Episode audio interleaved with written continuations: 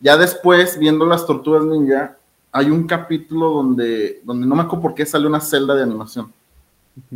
Y eh, curiosamente eh, estaba viendo ese capítulo con mi papá y me, y me dijo, ah, es que las caricaturas son dibujos, son muchos dibujos que pasan rápido y, y, se, y se parece que se mueven.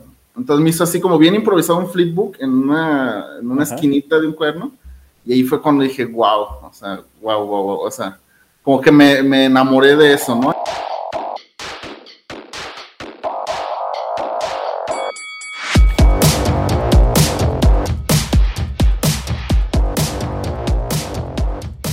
Hola, bienvenidos a un episodio más del Cotorreo Creativo. Yo soy su amigo el mestizo enmascarado.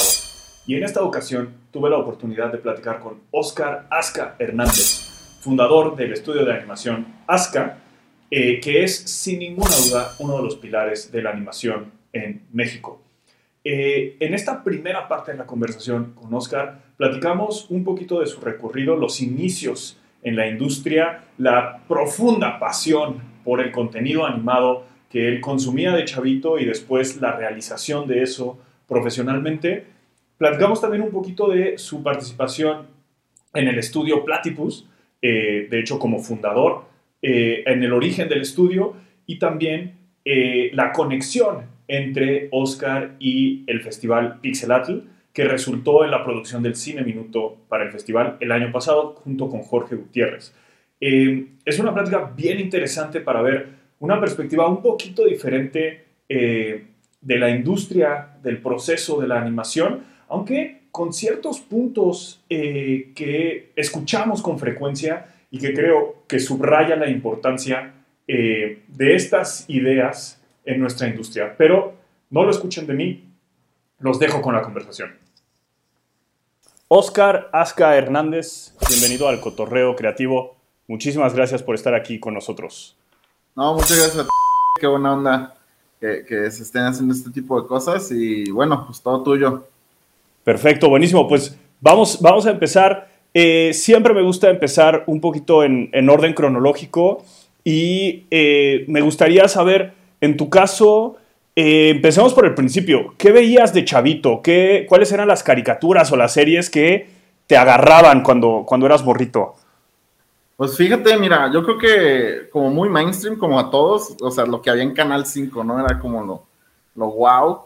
Este, bueno, para empezar, pues desde muy chico, pues empezamos con Garfield, yo creo. Garfield es como Garfield y sus amigos, que era una cosa muy, muy, muy hilarante, ¿no? Estaba bien, bien cagado ese güey. Garfield, yo creo que de ahí fue, fue creciendo como, como el gusto, bueno, de Dragon Ball, que empezó pues por ahí de los principios de los noventas o mediados, no me acuerdo. Pero creo que Dragon Ball fue así como lo máximo, lo máximo. Este, tengo un hermano un poco más grande que yo y juntos era como que Dragon Ball nuestro, nuestro desvive, ¿no? Era, era fascinante. Al mismo tiempo, pues estaban cosas como Power Rangers, también a mí me marcaron bien cabrón. La primera generación, ya que los empezaron a cambiar, ya como que ñe. Pero la primera sí, yo me acuerdo que sí también era un, pues como le decíamos, ¿no? Era un, era un trauma, así como, este, ver los episodios, y aparte que era algo como súper diferente, ¿no? O sea, digo, ya ahorita todos sabemos que venían de Japón, que todo eso, pero pues de morro ni idea, o sea, tú decías, ¿de esto qué pedo? O sea, era, una cosa muy, muy chida, los trajes, los robots gigantes peleando, todo estaba muy, muy chingón.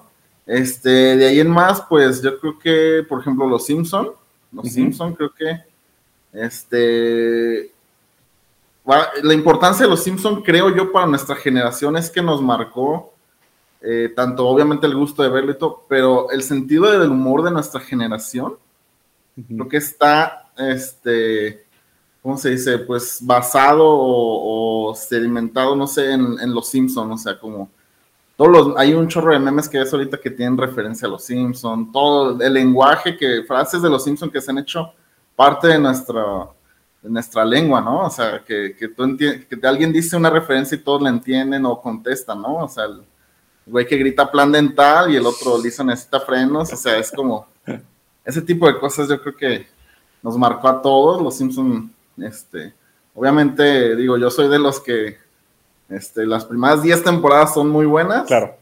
ya después se van degradando, ¿no? Hasta lo que tenemos ahorita que, no, no está padre.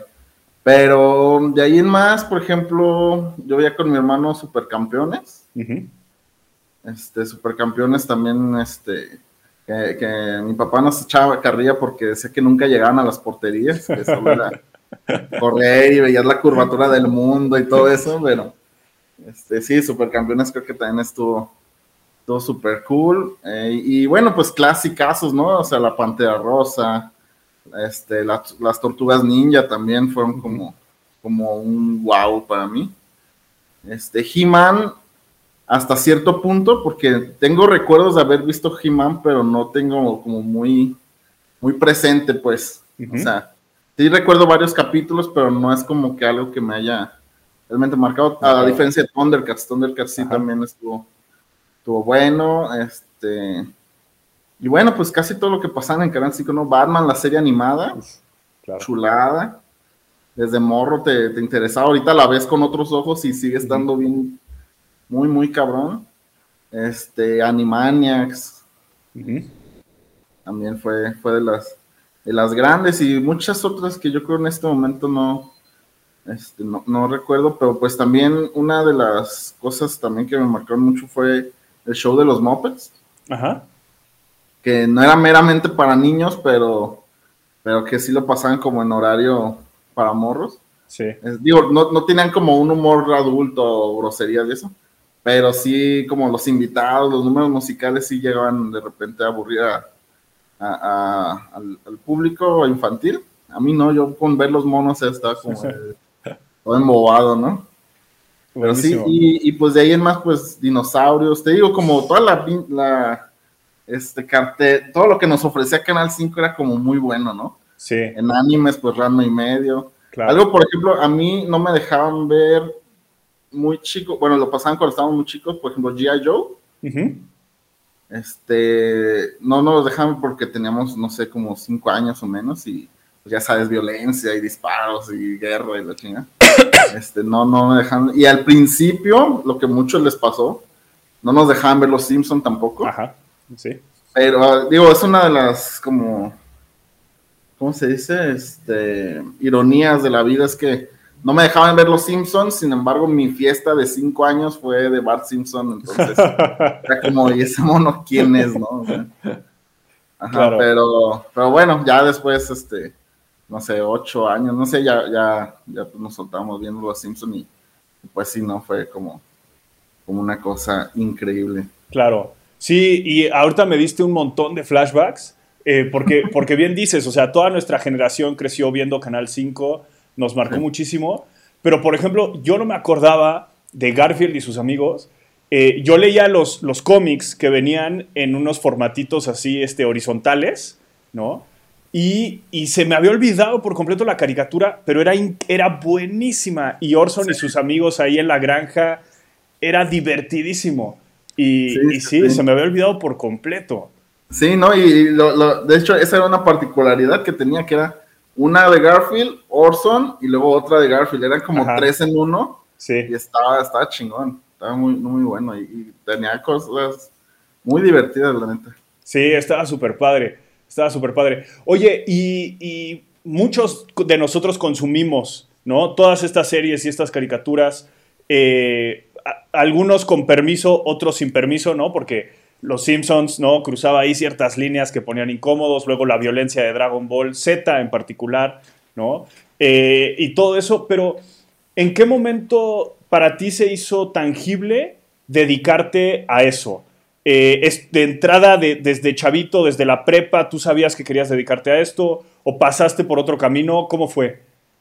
Mira, yo eh, desde, desde morrito, haciendo otra vez referencia a Garfield, yo, yo ahí me, sembró una duda muy, muy, muy grande, Garfield, porque John era caricaturista. Para mí en ese entonces caricaturista significaba hacer caricaturas, ¿no? No, no, no dibujos de personas o no de periódicos, sino hacer caricaturas. Yo, yo, lo veía así, hacer animación. Yo decía, ok, entonces hay personas que hacen caricaturas. Porque para mí como que al principio la magia de las caricaturas era como existen, ¿no? O sea, no, no, no, me pasaba por la cabeza que alguien las hacía. O, también llegué a pensar muy, muy chico, o sea, anda cuatro o cinco años o menos, que, las botargas de Disney, por ejemplo, les daban cierto efecto con la cámara que parecían dibujos, no sé, no me, no me pasaba por la cabeza. Entonces, este, ya después, viendo las tortugas ninja, hay un capítulo donde, donde no me acuerdo por qué sale una celda de animación. Y eh, curiosamente eh, estaba viendo ese capítulo con mi papá y me, y me dijo, ah, es que las caricaturas son dibujos, son muchos dibujos que pasan rápido y, y, se, y se parece que se mueven. Entonces me hizo así como bien improvisado un flipbook en una, en una esquinita de un cuerno y ahí fue cuando dije, wow, o sea, wow, wow, wow, o sea, como que me, me enamoré de eso, ¿no? Entonces yo empecé a hacer mis flipbooks y así.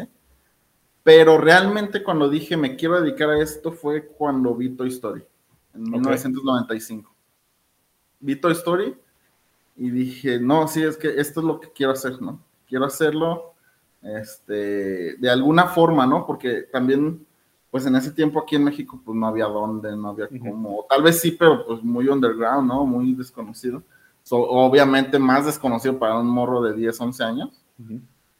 Entonces yo este, dije, bueno, o sea, si no voy a hacer caricaturas, por lo menos también, también me gustaría mucho hacer títeres. Títeres me gusta hacer mucho. De hecho, he hecho varios. Este, y, y dije, creo que va a ser más fácil hacer títeres que animación, ¿no? Entonces, bueno, a partir de ahí, mi gusto por dibujar, seguir practicando, todo eso, hacía unos como stop motion con la cámara de, la handycam ahí de mi jefe muy malos, pero pues era experimentar, ¿no? Porque no, o sea, ahorita cualquier morro que quiera hacer animación se mete a YouTube y ve tutoriales. Claro. ¿no? En nuestros tiempos está muy cabrón. Entonces, ya eh, cuando medianamente aprendí un poco más como, de hecho, a hacer stop motion, o, eh, como las bases, fue en un programa que pasaban en Discovery Kids que se llamaba Mecánica Popular para Niños. Era buenísimo, me encantaba ese programa. Y en una de esas empezaron y se te enseñaban cómo hacer stop motion. dije, ah, no mames. Entonces ya con eso eh, este, ahí empecé. Pero sí, la decisión de, de ser animador fue viendo Toy Story. Ya en la prepa todavía, al menos aquí en Guadalajara, cuando yo estaba en la prepa, te estoy hablando del 2003, más o menos. Es, no sé qué vas a hacer. Yo estaba estudiando electrónica, o sea, Órale. Y, pues todos los tíos, ¿no? La clásica, ¿no? Pues sabes dibujar, yo creo que vete a ser arquitecto, ¿no? Era como lo clásico, lo que todo el mundo te decía, no, pues arquitecto, porque dibujan, ¿no? Y yo, no, pues a falta de otra cosa, pues yo creo que sí. Y en es, o sea, justo así como el destino lo puso, justo cuando iba a salir de la prepa, abrió la primera escuela de animación en Guadalajara, en Jalisco. Ajá. Este, y dije, ya, de aquí soy ya. Órale. Wow. Súper, súper coincidencia entonces. Sí, muy cabrón. Y, entraste entonces directamente a estudiar animación. Sí, sí, sí, sí, salí de la prepa este, y, directamente me fui a esa escuela que estaba pues obviamente eh, muy en pañales pues, o sea, porque pues no había nadie que hiciera animación y quien te la enseñara, salvo ciertas personas, pero una de las grandes, o sea, esa, esa escuela quebró por, porque era un robo total, o sea, pero ahí estudié dos años, y, un año y medio, en lo que duró la escuela antes de destruirse. Pero una de las personas que más, no más rescatables, muy rescatables que daban clases ahí, era Rigo Mora. No sé si ubicas a Rigo Mora, era un animador este, de aquí de Jalisco, así súper pionero del stop motion, o sea, él y René Castillo era, es más, Rigo Mora eh, trabajaba con Guillermo del Toro cuando Guillermo del Toro está aquí. Él hacía animación con Guillermo del Toro. Eran Super Brothers. Ya. Este, hicieron una compañía de efectos especiales y todo. Ya después Guillermo se fue. Pero él nos, fue el primer, la primera persona que me empezó a enseñar animación. Y, bueno, y después quebró esta escuela y me fui a otra que, que ya tenía unos años aquí, pero era de cine. Y justo cuando, nos, cuando estaba colapsando esta de acá, abrió la carrera de animación. Entonces fue como, como que el camino se iba marcando solito, ¿no? Ajá. Entonces, pues ya me, migré para allá y allá estaba ese mismo profesor y otros también quedaban en clase acá. Y bueno, ahí fue donde estudié, es el, el CUAM, digo, CAP se llama, Centro de Medios Audiovisuales, que es este, pues como que la escuela de cine, o sea, salvo la UDG, una de las más importantes, ¿no? De Jalisco. De acuerdo. Oye, ¿y qué tal, eh, sobre todo en, en, esos tiempos, qué tal el contexto familiar? O sea, cuando tú dijiste, acaba de abrir esta escuela de animación hace 15 minutos y me voy a meter, ¿cómo, cómo fue la reacción de, de tus papás, de, de, la gente a tu alrededor? ¿Hubo apoyo o hubo resistencia? ¿Cómo lo sentiste? Fíjate que me tocó la fortuna de que hubiera mucho apoyo, ¿eh? Mucho apoyo porque ellos sabían que yo quería algo así que no existía. Entonces, en cuanto les llevé un volante, porque fue en un volante en una, en una convención, así de cómics y eso, alguien estaba repartiendo volantes de esa nueva escuela, ¿no? Les llevé el volante y les dije, miren, ya hay escuela de animación. Y fue, pues, si te gusta, dale, nosotros te la pagamos, o sea, y este, para que te concentres, o sea, porque digo, o sea, obviamente hay quienes no tienen esa fortuna que tienen que trabajar y este, yo tuve ese, digo, como mucho apoyo, este, para nada éramos, somos una familia súper acomodada ni nada, o sea, no, o sea, fue el esfuerzo de mi papá que, que sacó eso, este, me dijo, dale, tú dale, métete ahí, cuando sí hubo un poco más de duda fue cuando quebró. Claro. Y le dije, bueno, me voy a cambiar a, otra, a esta otra. Y fue como que seguro y no va a quebrar también, no sé qué. Yo, no, es que esta ya está más, era de cine, pero pues ya están abriendo. Va, órale, otra vez a empezar, ¿no? Pero, pero sí, no, sí, el apoyo fue, fue este, pues ahora sí que ya con todo, ¿no? Buenísimo, buenísimo. Y entonces, ¿estudiaste en esta otra escuela? Eh, ¿Terminaste la carrera? ¿Ahora sí? ¿Se terminó? ¿No quebró la escuela? No. terminaste, terminaste la carrera. ¿Y qué pasó después?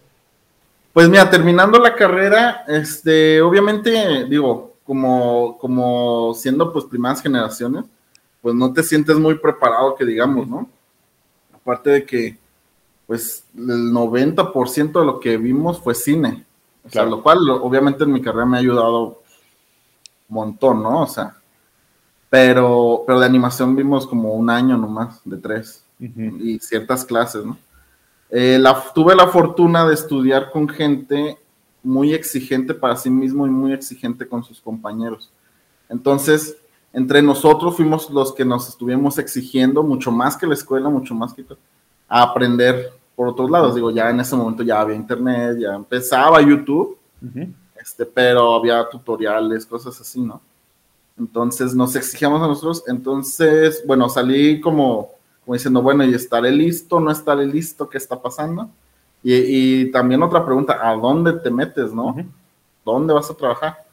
Ah, este, justo, pues saliendo, sí fue como que le eché un chingo de ganas a la escuela, así de dormirme 4 de la mañana para despertarme y llegar a las 8 a la escuela, haciendo tarea, videos, entregas. Y decidí tomarme un año un año de descanso para hacer un proyecto de animación en papel, así. O sea, seguir practicando, pero sí un año antes de, entrar a trabajar. Y otra vez, el destino justo se cumplió ese año y abrió un estudio de animación aquí en Guadalajara para el 2011, para los Juegos Panamericanos del 2011, que hubo aquí en Guadalajara. Se iba a hacer una película y una serie animada. Entonces, pues fue de que mandé solicitud y sí, me contrataron luego, luego, ¿no? Este, como animador senior. Y, bueno, como suelen pasarla con las cosas bellas, también era una estafa. Y nos fue súper mal a los que estuvimos ahí. Este, éramos como 80 personas y a cada uno creo que nos quedaron a deber como 60 mil pesos. Uf, qué horror. A cada uno. Sí, no, y no, no, no, cosas con el procurador, a ver si le podían cobrar, no se pueden cobrar, no hay, es una deuda no cobrable, ¿no? Entonces, o sea, si el procurador no le puede cobrar, ¿quién le va a cobrar? nadie. nadie. El productor anda por ahí todavía suelto, viendo, no sé, este, tratando de armar producciones, no, no, no, una cosa horrible, ¿no? Wow. Entonces, este, pues fue eso, ¿no? Fue la primera como experiencia. ¿Cuánto tiempo estuviste ahí? Un año exactamente. Ya. Un año y se acabó una serie de 12 capítulos y una película de hora y media en un año. ¿En un año hicieron las dos cosas? ¡Wow! Sí, estaba, obviamente pues, estaba, eh, era cutado y muy sencillo y todo, no, no era como... De hecho, los capítulos están en YouTube, ¿eh? Se, llama Escuadrón 2011, o sea, 2011. Ajá. Y si te fijas, pues son como, como animación web. Ok. Pero, pero sí eran oficiales, pues, de los Juegos Panamericanos. Entonces, pues, quebró esa, eso, ¿no? Claro. Fue como de no te puedo decir que fue lo peor que me pudo haber pasado porque realmente aprendí mucho de cómo se trabaja ya, porque la gente que estaba dirigiendo, este, no, no los directivos de la empresa, sino los directores que contrataron, sí sabían, sí sabían hacer su chamba. Entonces ahí aprendí este, pipelines, ahí aprendí cómo se divide el trabajo, eh, en qué momento entrarte, en qué momento, o sea, fue una escuela total.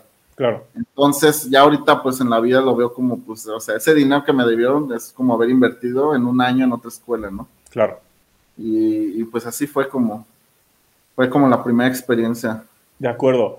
Eh, me imagino que, esa experiencia debió haberte dejado un, mal sabor de boca, ¿no? O sea, me imagino que fue mucho esfuerzo para después no obtener nada, ¿no? En, en términos de, de, tu trabajo. Eh, ¿Te desilusionaste de la industria? Digo, claramente seguiste en la industria, pero ¿qué pasó después? ¿Cómo, cómo lidiaste un poquito con la frustración de, esa situación? Mira, había eh, justo enfrente de nosotros había otra empresa de animación que se llamaba Caxan. Eh, y curiosamente tienen los mismos problemas que, que Dreamsky, que era donde yo estaba. Falta de pagos, este, sobreexplotación laboral, bla, bla, bla, bla, bla, bla, ¿no? Y eran las dos que había, salvo Metacube, que pues siempre ha estado ahí. Metacube como que sí, pues, o sea, es Metacube, ¿no? Ese, sí, sí va, va bien, que de repente hay historias de terror también, pero, pero sigue, ¿no? Claro. Este, entonces, eh, me junté con mi mejor amigo, que era de la escuela y trabajamos juntos en Dreamscape. Le dije, oye, o sea, tenemos dos sopas. O buscamos dónde más entrar, o hacemos nuestro propio estudio, ¿no? Y y le damos trabajo a toda esta gente que se quedó sin trabajo, ¿no? Ese fue como el ideal, ¿no? Entonces nos animamos, empezamos a formar lo que se conoció como Platypus Animation, entre él y yo. Este, ya después, este, otra compañera de la universidad que trabajó en Dream Sky, Talía, se nos unió. Edgar Amor se nos unió a la idea y ya éramos pues como cuatro, ¿no? Que dijimos, bueno, ¿y cómo empezamos? O sea, no tenemos idea de cómo empezar. Claro. Entonces, lo primero que hicimos fue, pues hay que tener una idea para una serie, ¿no? Ajá. Y empezamos a trabajar una idea, este, y, curiosamente mucha de la gente que nos conocía de acá se nos empezó a unir a, crear esa idea. Hicimos un piloto de tres minutos. este, y fue como el primer paso, ¿no? De, ok, sí podemos hacer un estudio fue como el ensayo de tener el pipeline, de tener, pues así, ¿no? Entonces, bueno, pues así inició este Platypus, eh, mi, mejor amigo que se llama Marco Varela, eh, justamente abriendo el estudio, se tuvo que ir a vivir a Mérida. Ajá.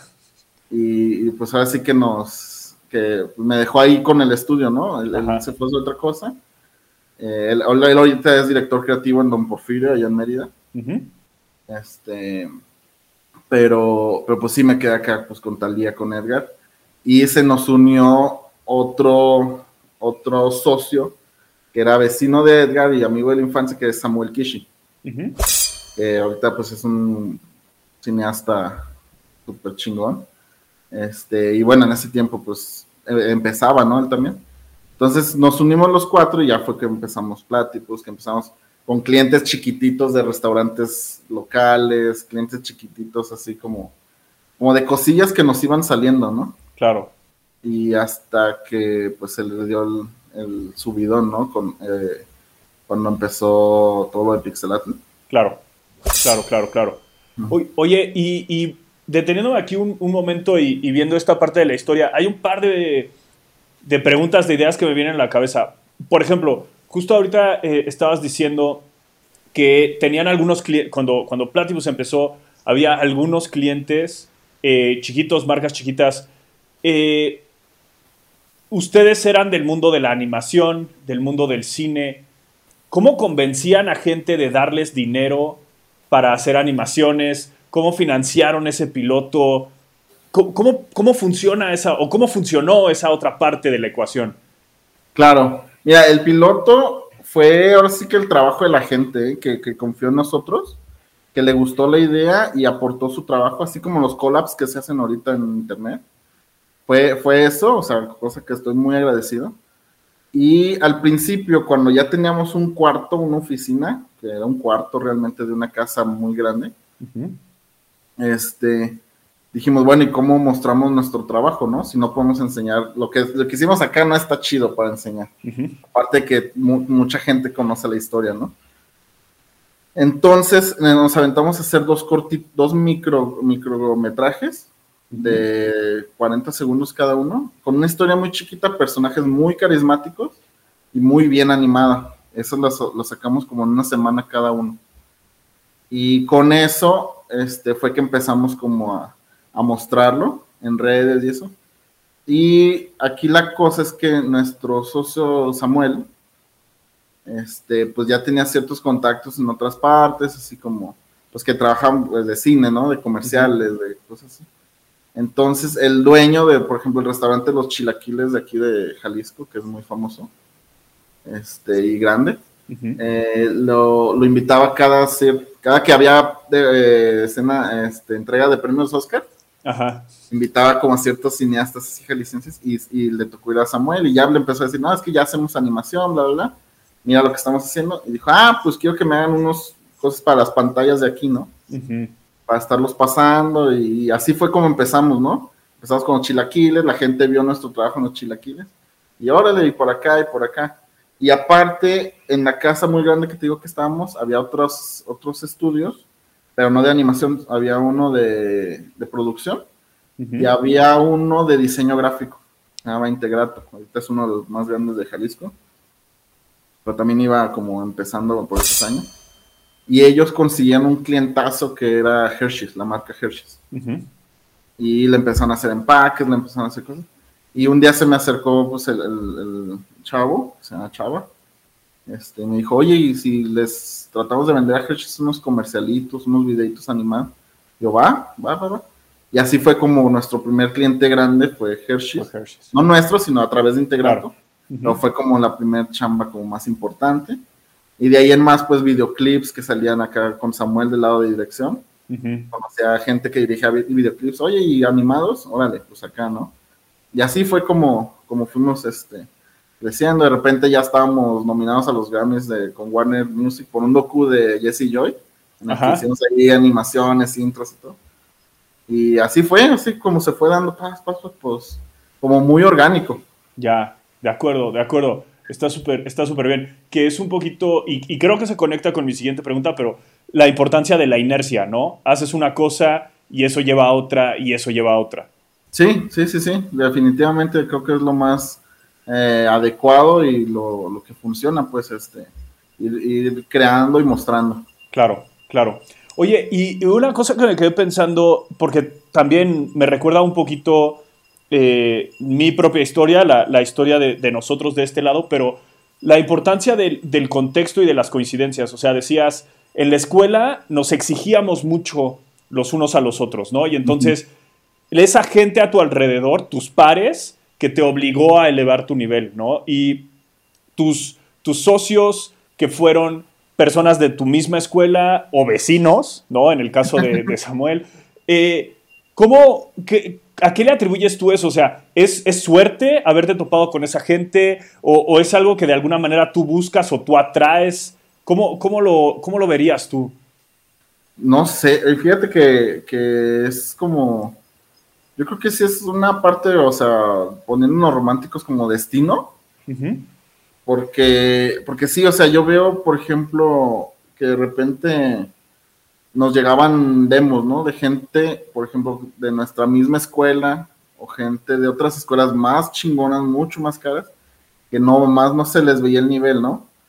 Y, yo decía, bueno, o sea, la verdad es que qué suerte tuve o qué, qué buena onda de, de tener esta generación conmigo, donde, donde sí, o sea, hacías algo mal, te lo hacían ver, decían cómo mejorar y a la próxima se veía el avance, ¿no? Se veía como tas, tas, tas, tas.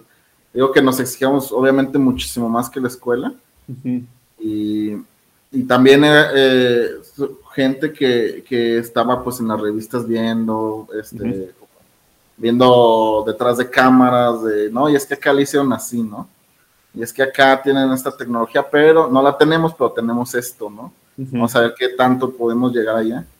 Y, y es eso, pues yo creo que sí, como es entre coincidencia y destino, ¿no? Porque, porque sí, de repente veo que hay gente que sale de la escuela creyendo que ya sabe, pero trae el puro nivel de la escuela. Claro. No se ve el nivel propio que le hayan metido, ¿no? El esfuerzo propio, ¿no? Exacto. Sí, de acuerdo. Oye, y, hablando de eso, y hablando de esa diferencia entre la escuela y la realidad, porque eso es algo que, a todos nos dicen, ¿no? La, escuela no es la realidad. Y, y, cuando yo estaba en la escuela me frustraba mucho, ¿no? O sea, yo decía, bueno, si ya sabemos que no es la realidad, pues, ¿por qué no nos enseñan la realidad? O sea, ¿Cuál es el punto entonces, no? Este, y, enfrentarme a mis primeras chambas, yo primero en, diseño gráfico y, después en otras cosas. Y, sí, en efecto, no, no era la realidad. Em, en tu experiencia, ¿cuáles eran las diferencias más grandes? O sea, ¿qué era lo que la escuela no te dijo? Sobre todo esa primera escuela que, que, implotó o esa otra escuela de cine no especializada en animación. ¿Cuáles fueron los cachitos que tú tuviste que aprender ya en el mundo profesional? Ok, mira, número uno, yo creo que este no le enseñan a todo mundo igual como si todos fueran a dirigir. Número uno. Todo mundo cree que va a ser este el más chingón, todo el mundo cree que va, que todos van a trabajar para él. Entonces, para empezar, la, eh, eh, eso, eso creo que es un error, o sea, yo creo que sí debería haber como un cierto filtro de, a ver, tú, neta, ¿qué quieres hacer, no? Tal vez no sabes cuando entras a la escuela porque, porque de repente dices, ah, yo quiero hacer, no sé, caricaturas, y de repente en clase de iluminación te enamoras de las luces y ya, ¿no? Te, vas para allá. Pero, pero sí como, como diferenciar, pues, que quién va, eh, quienes van a ser directores, o sea, darle cierto tipo de capacitación, a quienes van a ser, por ejemplo, gaffers. O sea, que, que no estoy como separando jerarquías ni nada, sino más bien especializaciones, ¿no? Sí. si vas a, si es un buen director, vas a buscar el iluminador más chingón, ¿no? Y no por eso es menos que tú ni nada. Este, yo creo que eso, eso creo que es un, es un punto muy importante de, de, lo que es como el chingazo de realidad que te das al salir. por ejemplo, yo di clases también de animación cuando empezaba Platypus este, pues para, mientras nos aclientábamos, mientras eso, pues me metía a dar clases, ¿no? Y, pues yo ya tenía más o menos un cierto concepto de, que pues te trabajan tantas horas, de que el pipeline, ¿no? De, todo eso. Entonces yo le preguntaba a los de nuevo ingreso, bueno, ¿y por qué, qué quieres hacer con la animación, no? ¿A qué te quieres dedicar? Y la, muchos respondían, es que quiero hacer mi propio anime, ¿no? Yo solo. Es como, dude, no, no, no sabes lo que estás, o sea, eh, entonces es como, como ese, ese, despertar, pues, de que, claro. de que no, pues, la, vida profesional no son las materias. Y para empezar, otra, otra de las realidades es que, este, por ejemplo, las tareas, ¿no? Eso, eso yo, lo, algo que, que no me gustó mucho de la escuela, que sí te exigían, pero no a niveles profesionales, te exigían cumplir bien cumplir bien y si se puede un poco más, pero no a niveles profesionales. Entonces, cuando sales de la escuela, en mi caso ya en Platypus, por ejemplo, con Warner, Warner Music, ¿no? Que en el contrato viene que si no entregas bien y a tiempo te ponen una multa de millones de pesos, es como, fuck, ¿no? Sí. Es un chingadazo de, no mames, esto tiene que salir, tiene que salir bien y en tiempo, ¿no? Sí. Entonces, eso también no te lo dicen en la escuela al menos a mí no me lo, no me lo, no nos advirtieron de ese tipo de cosas, ¿no? Obviamente uno trata de cumplir de todos pero hay niveles, ¿no? De cumplimiento. Sí. Este, creo que esas fueron como las más grandes diferencias. Este, yo desde la escuela siempre dije, no, yo sí quiero dirigir, yo quiero crear, ¿no? no, quiero ser solo, solo un animador, sino quiero ser que alguien que, que cree, que, que esté como y como, y como dirigiendo equipos, pues. Claro. Como que me, gusta y se me da, pues, ¿no? Entonces, ese era como, como el enfoque. Este, pues ahí, ahí, vamos. claro. Claro. Oye, y, regresando a nuestra línea cronológica, en Platypus, eh, cuatro cabezas, ¿no? Cuatro, cuatro, personas que ahora a la distancia eh, son líderes, ¿no? Este, toman decisiones, son, son fuerzas creativas. ¿Cómo, ¿Cómo fue gestionar eso? ¿Había, había conflictos o, las cosas se embonaban bien? ¿Cómo fue trabajar con cuatro, bueno, con tres otros líderes de la mano? Pues fue bastante, puedo eh, describirlo como bastante bonito, realmente, porque éramos, aunque éramos, teníamos pensamientos diferentes, eh, no chocamos porque cada quien pensaba diferente en cierta área, ¿no?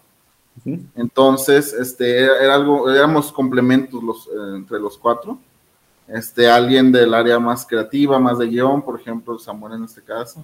Eh, Edgar, que era muy técnico, de cómo vamos a resolver softwares, bla, bla, bla, ¿no? Este, compo. Yo, que era totalmente creativo, animación, bla, bla.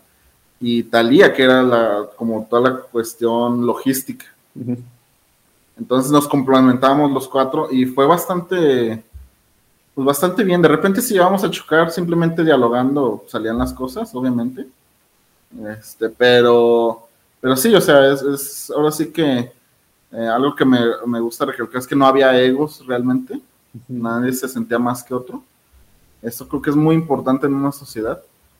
Y, y bueno, realmente, este, en cuanto cuando sí empezábamos a chocar de repente era para elegir ahora sí que clientes o el rumbo de la empresa, ¿no? Claro. Ahí fue cuando, cuando sí se, se, empezó como a, hacer este un poquito split, pues. Pero fuera de eso, este, eh, pues jalaba bastante bien. De acuerdo, de acuerdo. Oye, y esta, estas posibles diferencias en el rumbo ¿Eso, ¿Eso fue lo que al final te llevó a ti a, separarte o fue otra cosa? ¿Y, cuánto tiempo estuviste en Platypus en total? Platypus fue de 2012 a 2017, fueron cinco años.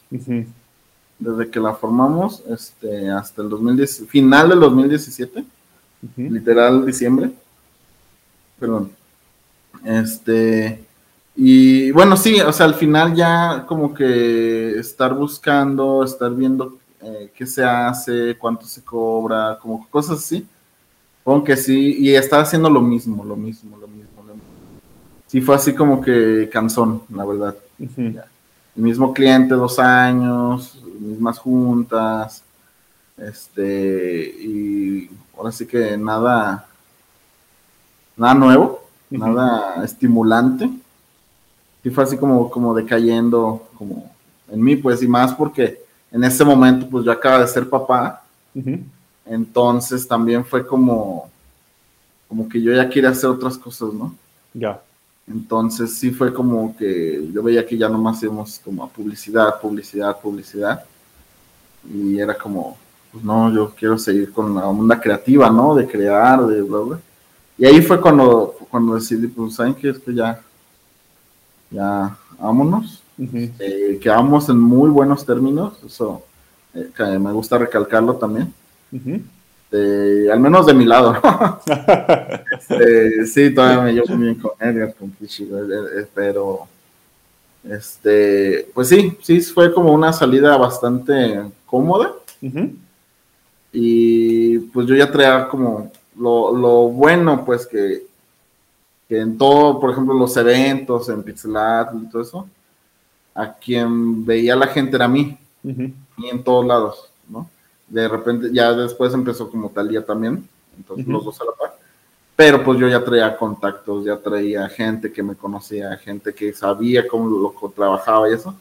Y eso pues me ayudó mucho a poder empezar este Ask Animation. Ya como, pues a decir que no, no a todo motor, pero ya, ya corriendo, ¿no? Claro, claro. Con un poquito de inercia, ¿no? Volvemos a lo mismo de, hace rato. Sí, sí, sí, exactamente. Ya, ya con, un caminito, pues. Claro, claro, claro.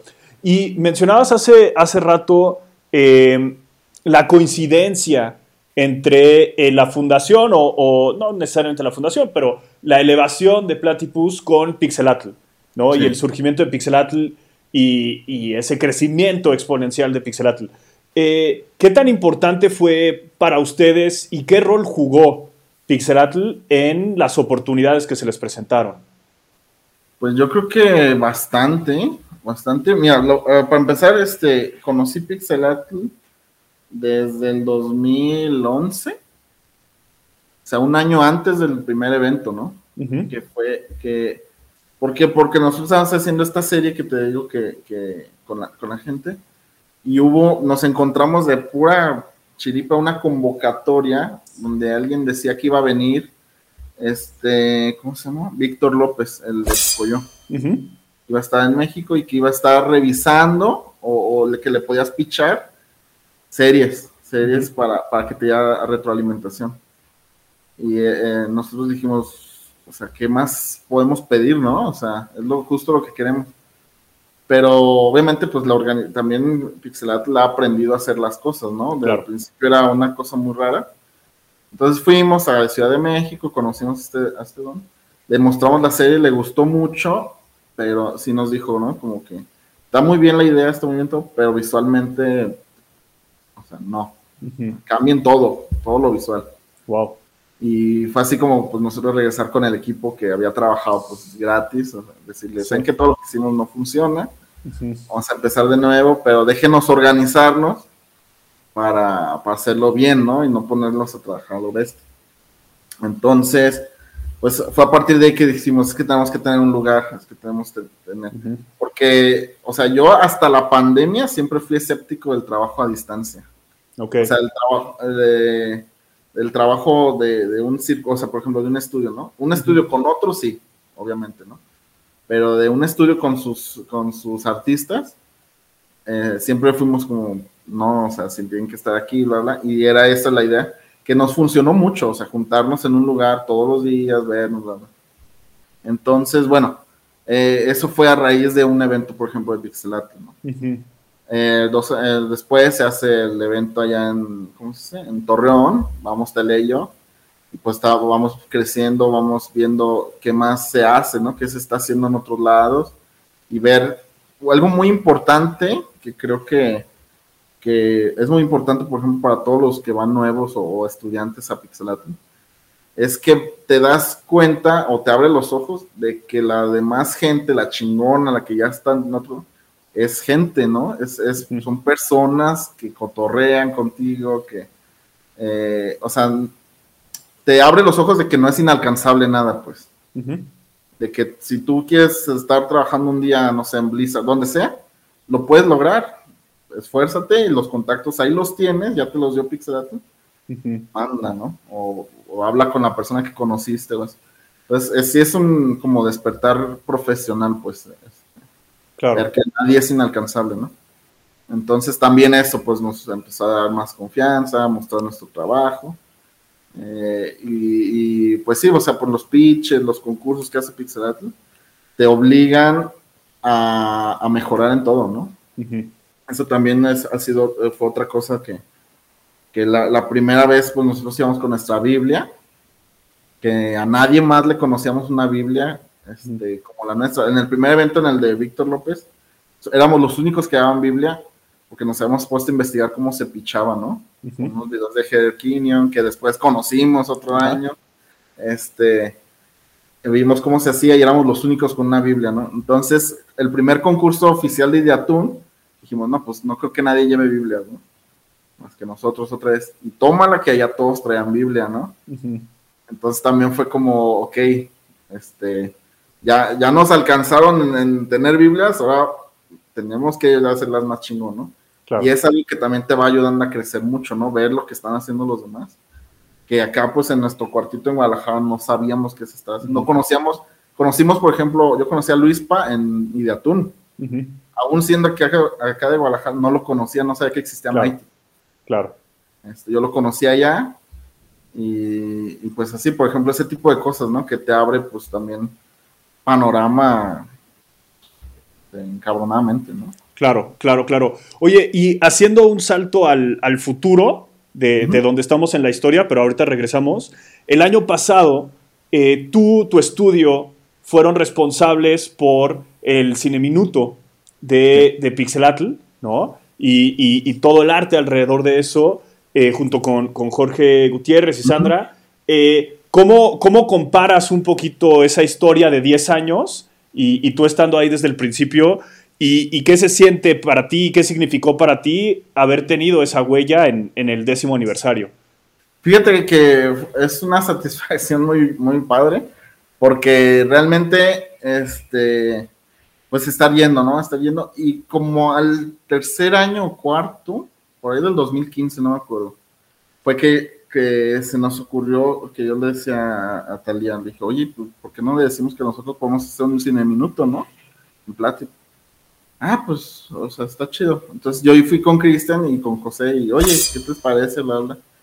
Este, obviamente, pues éramos un estudio en crecimiento, en su vida.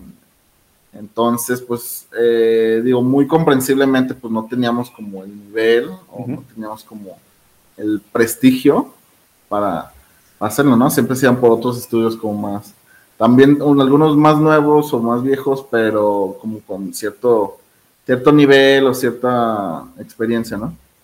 Entonces, este, todos los años yo le decía a José, oye, y ahora sí, oye, y ahora sí. En 2017, para, para 2018, por fin me habló José, oye, este, Plati pues va a ser el nuevo, nuevo, este, Cine Minuto. Y no me acuerdo si fue en la misma llamada o un día después, le dije, oye, ok, pero yo ya no voy a estar. y fue que dijo, no, ¿cómo crees? Que no sé qué, que tú eres el que... Este, no, pues ya no, voy a abrir otro. Si quieres, allá te lo hago, ¿no? Este, y me dijo, bueno, déjame ver. Entonces vino a Guadalajara, nos fuimos a como cenar todo. Este, y como que sí dijo, bueno, sí lo haces, ¿no? Como, como Aska. Pero a la vez, este, como que le entró el gusanito de, no, pero es que Aska, ¿quién es? O sea, ¿Quién es?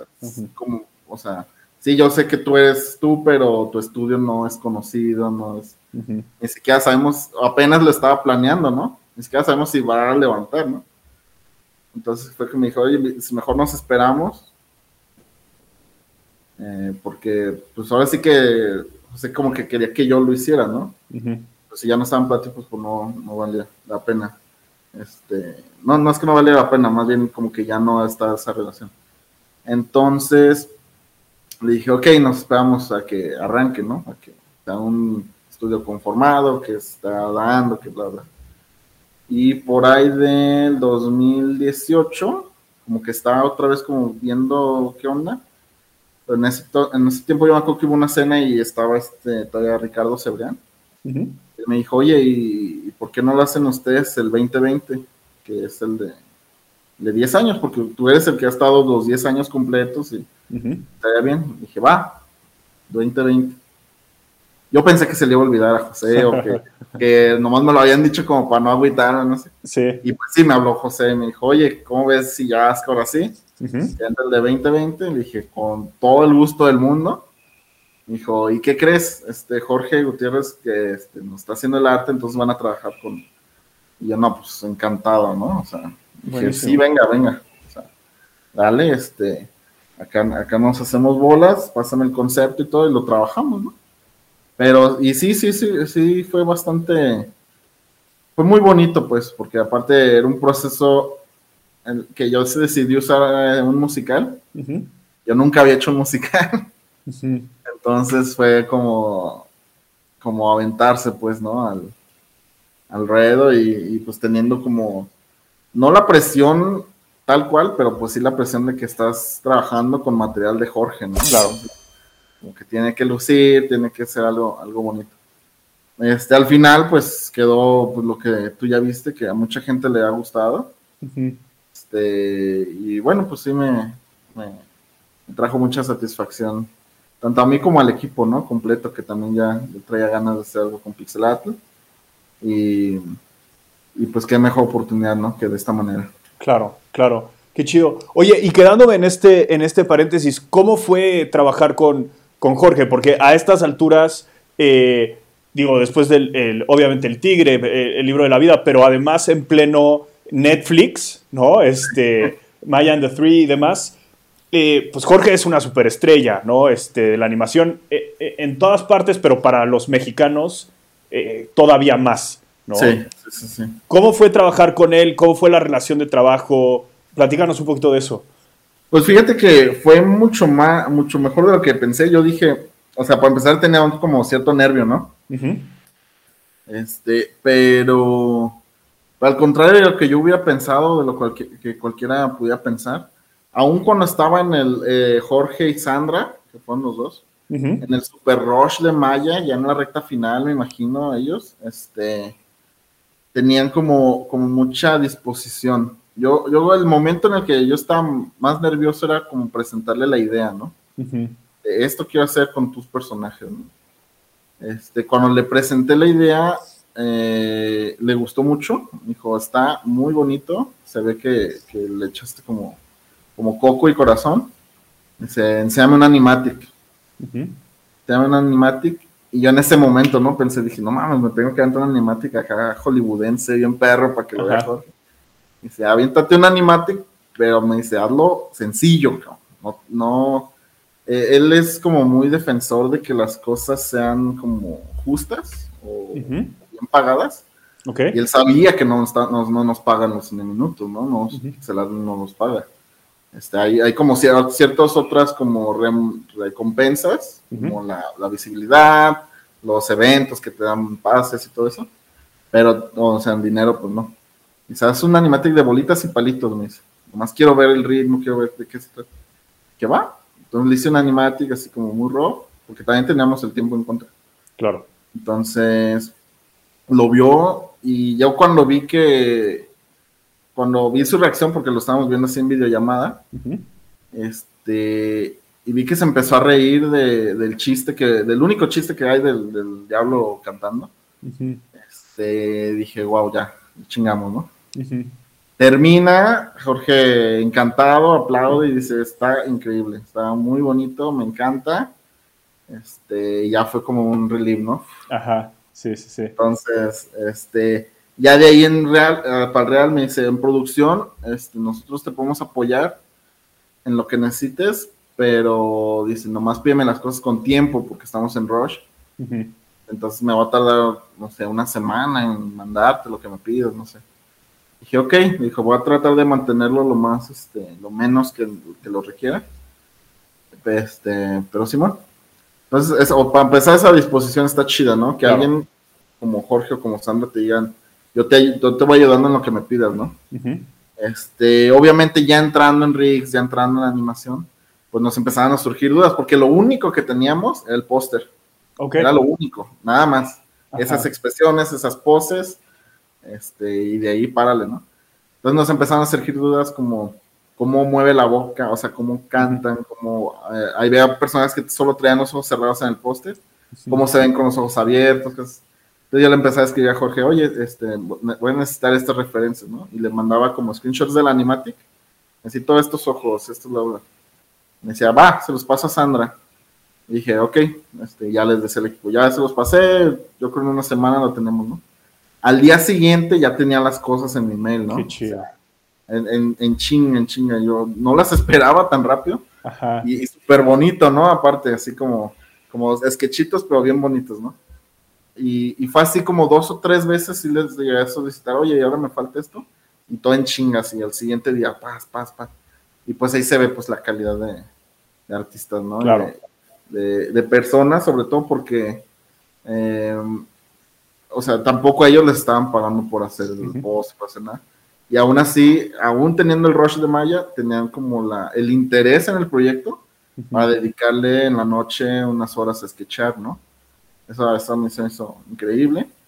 Este, al final el producto pues les encantó a los dos. muy, muy bonito, ahí lo puso en Twitter, lo puso en Facebook, en todos lados. Este, y pues sí, sí se siente como, como chido, ¿no? O sea, para empezar que le guste a todos, que a toda la comunidad creo que le gustó mucho pero el hecho de que, pues, haber trabajado para, eh, no para, sino con Jorge y eso, y que le gustara lo que, lo que hicimos fue como, como lo más, lo más cool. Qué chido, qué chido, increíble. Está buenísimo. Ok, oye, y volviendo un poquito a nuestra cronología, eh, te sales de, de, Platypus ya con la decisión de crear Aska. Eh, ¿Qué querías lograr en Nazca que no habías logrado en, en, Platypus, que quizá inclusive habías visto en la otra empresa en la que trabajaste? Eh, además, oh, fuiste muy claro en decir, por ejemplo, yo no quería hacer solo publicidad, ¿no? Sí.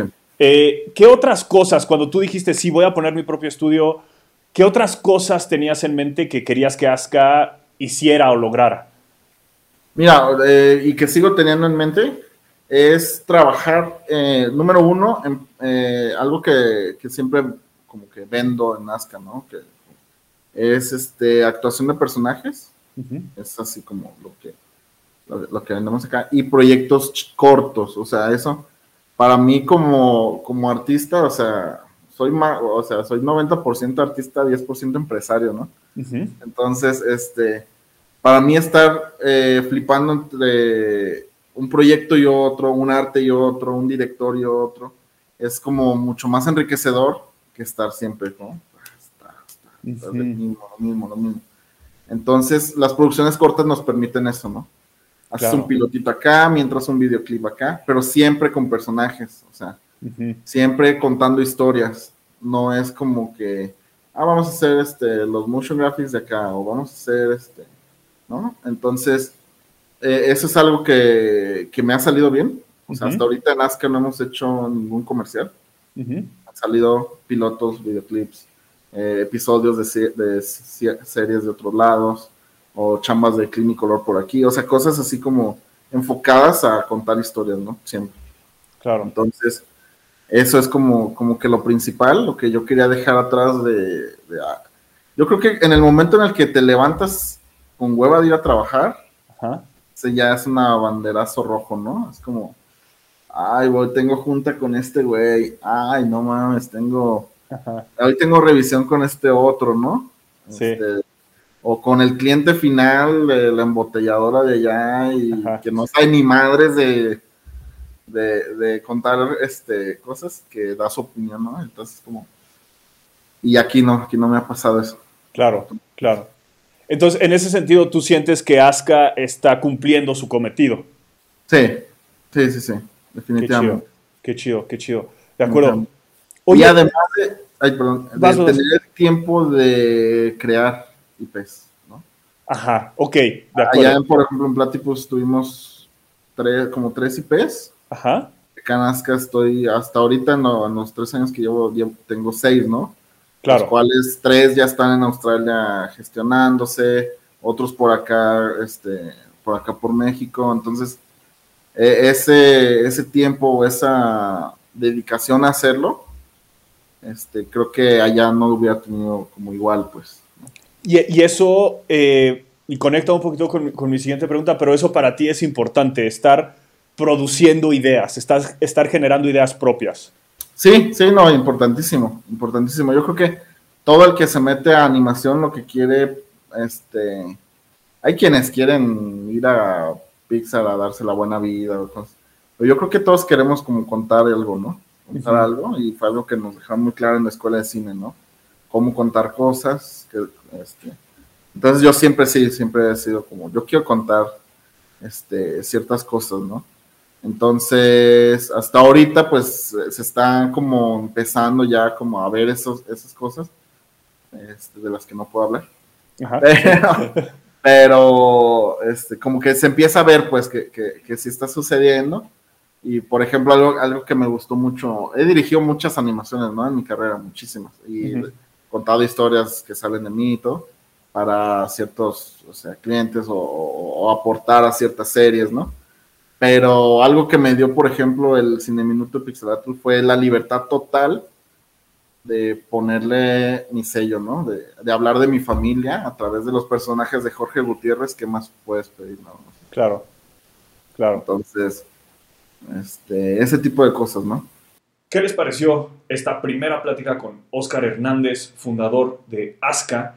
Eh, como les decía al inicio, creo que hay algunas ideas que son recurrentes, pero que en mi opinión eso subraya la importancia que tienen. Eh, particularmente creo yo esta idea de, comunidad, ¿no? Y también ahí entre líneas está esta idea de, de honestidad, ¿no? Eh, esta industria en la que nosotros estamos, no específicamente de animación, sino las industrias creativas, em, son susceptibles a muchas situaciones desagradables, como sucedió con esta primera escuela y después la primera empresa donde eh, Oscar eh, se integró, que no necesariamente tenían un plan a futuro o, intenciones realistas de construir algo, sino más bien un beneficio a plazo inmediato. Y, nuestras industrias son muy susceptibles a eso y es bien importante aproximar nuestro trabajo de una manera honesta y, con una perspectiva colaborativa y a largo plazo. Eh, y creo que, que, la experiencia de Oscar subraya eso. También a mí me parece súper interesante cómo eh, Oscar, que, que, no se describe necesariamente a sí mismo como, como empresario o, solo en un pequeño porcentaje, eh, haya creado dos estudios que han sido tan significativos en la industria. Creo que también ahí hay un poquito una, una lección en términos de resiliencia y, mantenimiento y lo importante que es saber eh, lo que quieres, saber lo que estás buscando. Hay muchísimas maneras diferentes de aproximar una misma realidad, en este caso la animación, ser fiel a ti mismo, otra idea que ha recurrido muchas veces en nuestras conversaciones, creo que es bien importante. Espero que lo hayan disfrutado. La segunda parte de esta conversación con Oscar eh, estará la semana que viene. Vamos a platicar un poquito más de lo que sigue en el recorrido, eh, lo que sigue para Aska trabajar con Cartoon Network y nos vamos a clavar un poquito en su afición por el coleccionismo. Yo soy el mestizo enmascarado. Muchas gracias.